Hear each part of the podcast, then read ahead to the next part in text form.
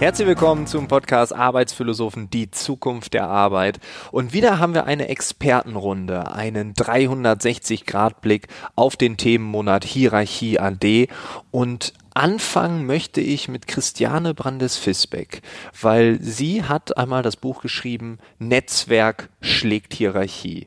Aktuell ist ihr neues Buch auf den Markt gekommen, das heißt Fit für New Work. Und ich habe ihr die Frage gestellt, warum ist ein Netzwerk der Hierarchie überlegen. Was sie dazu sagt, hörst du jetzt. Ich bin mir gar nicht so sicher, ob ein Netzwerk einer Hierarchie immer überlegen ist, doch im Moment ist es so. Die Digitalisierung bringt so große Veränderungsdynamiken in unser Leben und in unsere Arbeitswelt, äh, dass wir nicht mehr gut vorhersagen können, was morgen sein wird. In dieser sogenannten VUCA-Welt, die sich volatil, unsicher, komplex und ambivalent darstellt, kann nicht eine einzige Person, nämlich diejenige, die vielleicht an der Spitze einer Hierarchie steht, passende Antworten finden. In einer von Veränderungsdynamiken beherrschten Welt können nur viele Menschen gemeinsam Antworten finden. Und wer die passenden Menschen sind, ändert sich auch je nach Fragestellung. Mal sind die einen Menschen kompetent und geeignet und wissend und mal sind es andere Menschen. Deshalb macht es für uns sehr viel Sinn, uns in Netzwerke zu sortieren und sehr viel verschiedene unterschiedliche Leute zu kennen. Mit unterschiedlichen kulturellen Hintergründen, unterschiedlichen Kenntnissen und Fähigkeiten, verschiedenen Denkweisen und Denkmustern und dass wir offen sind füreinander und nicht gleich ein Urteil bilden, dass die Person, die gerade spricht, vielleicht keine Ahnung hat oder das, was sie sagt, eh nicht funktionieren wird. Das heißt, in der heutigen Zeit mit diesen vielen drängenden Fragestellungen, die auch immer schneller auf uns zukommen, weil die Veränderungsdynamiken immer höher werden, müssen wir schnell und unkompliziert reagieren können. Diese Flexibilität bietet eben eher ein Netzwerk als eine Hierarchie. Wir sollen offener werden, wir sollen uns mit andersartigen Menschen treffen, wir sollen uns austauschen, wir sollen verrückte Dinge machen.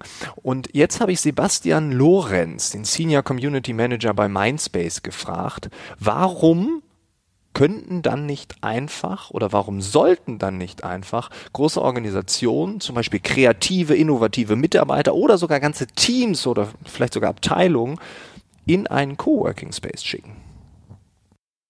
In Coworking Spaces gibt es regelmäßige Veranstaltungen wie informelle Happy Hours oder Workshops. Die Gemeinschaft bei Mindspace inspiriert Manager oder Teamleads ebenfalls dazu, sich für moderne und weniger hierarchische Führungsstile zu interessieren. Sie werden ja schlussendlich auch vor Ort so vorgelebt. Und letztlich sind Coworking Spaces ebenfalls ein sehr guter Ort, um in Kontakt mit Firmen aus aller Welt zu kommen. Wir haben bei Mindspace internationale Teams sitzen, in Deutschland sowohl wie unsere globale Community ist ebenfalls über die App miteinander verbunden. Okay, und jetzt sitzt da ein klassischer Konzern und die Mitarbeiter werden an irgendwelche Free Desks aufgeteilt. Der eine sitzt in der dritten Etage, der andere sitzt in der vierten oder wie kann man sich das vorstellen? Was verändert sich da wirklich? In unseren Spaces können traditionelle Strukturen durch Privatbüros beibehalten werden, insofern das gewünscht ist aber es lockert sich schon alleine dadurch auf, dass es so viele Gemeinschaftsbereiche sowie Lounges und schöne große Küchen gibt. Wir beobachten viel, dass Mitarbeiter und Chefs lockerer miteinander umgehen als in der typischen Büroumgebung eines Konzerns, die auch heute durch grelles Neonlicht, äh, graue Tapetenwände und kleine Teeküchen oft wenig einladend wirken mögen.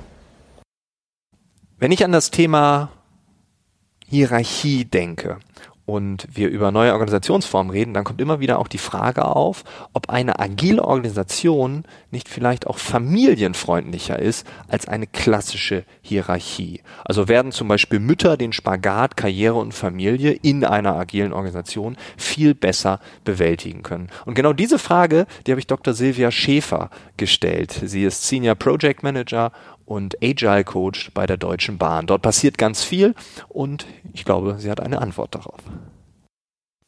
Nach meiner Erfahrung ist eine agile Organisation familienfreundlicher als eine klassische Hierarchie.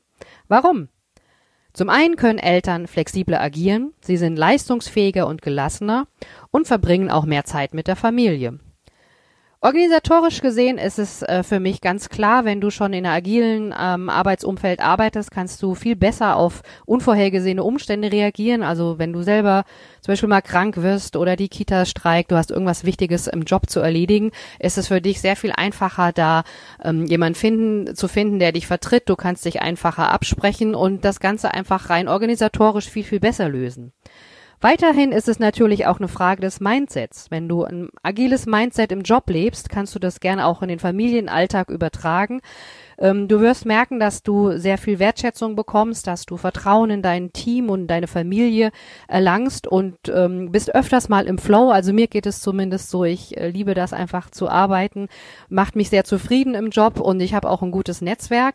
Aber ich möchte natürlich nicht immer nur, dass mich die Leute irgendwo vertreten, sondern ich möchte natürlich insbesondere die Zeit mit meiner Familie, mit meinem Partner auch selbst ähm, erleben. Und ähm, das Ganze sozusagen bringt mir natürlich auch dazu, dass ich insgesamt mehr Zeit mit meinen Kindern verbringe. Also dass ich zum Beispiel mit denen zum Laternenbasteln gehe oder wenn die mittags um zwölf mal von der Klassenfahrt abgeholt werden müssen, ähm, ist das natürlich für mich auch sehr viel einfacher, das ähm, bei den Kollegen zu platzieren. Die Kollegen haben ja selbst auch oft Kinder und haben das gleiche Bedürfnis, flexibel zu agieren.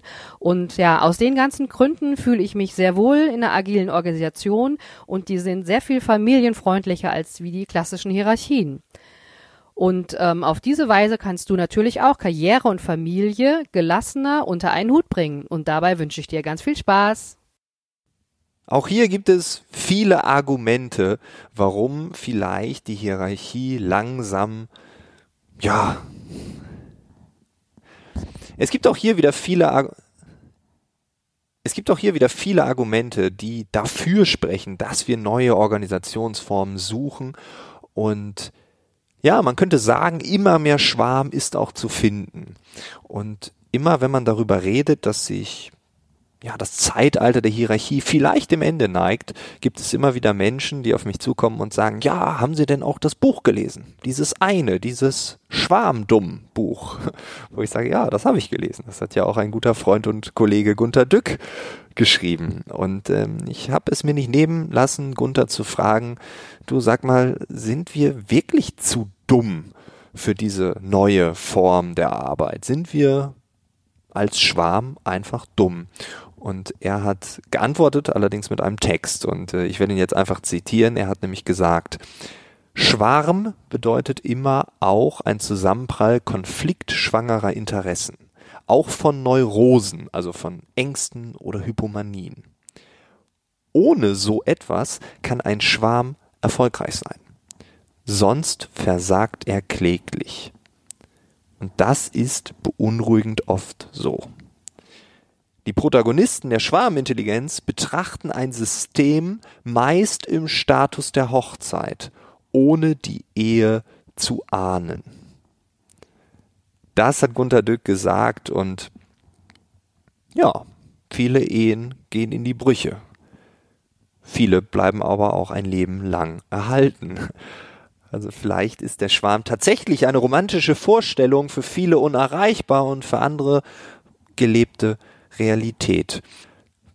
Vielleicht ist das Thema auch zu komplex für einen Themenmonat, um es irgendwie zu beleuchten, um alle Kritiker davon zu überzeugen, hey, das sind doch tolle Argumente oder das sind doch Gründe, die dafür sprechen. Probiert es doch wenigstens mal aus. Ich weiß es nicht. Vielleicht wird man in fünf Jahren aber auch sagen, warum hat man da diskutiert? Es ist doch logisch, dass es die Hierarchie nicht mehr gibt. Die VUCA-Welt ist noch viel mehr VUCA geworden. Wieso sollte man da noch Hierarchien machen? Ich weiß es nicht. Wir werden es sehen. Was wir auf jeden Fall noch sehen werden, ist ein Interview, welches in der nächsten Woche erscheinen wird. Und damit schließen wir den Themenmonat ab und wir nehmen nochmal Bezug auf den Ursprung. Und äh, du darfst dich darauf freuen. Es gibt ein sehr schönes Beispiel, ein Beispiel, ja, an dem wir uns alle ein Vorbild nehmen können. Und bis dato wünsche ich dir eine tolle Woche. Schau dir alle Experten an, in den Shownotes sind ihre Profile hinterlegt, sind verlinkt und äh, ja, wir hören uns hoffentlich nächste Woche wieder. Bis dahin, ciao, ciao.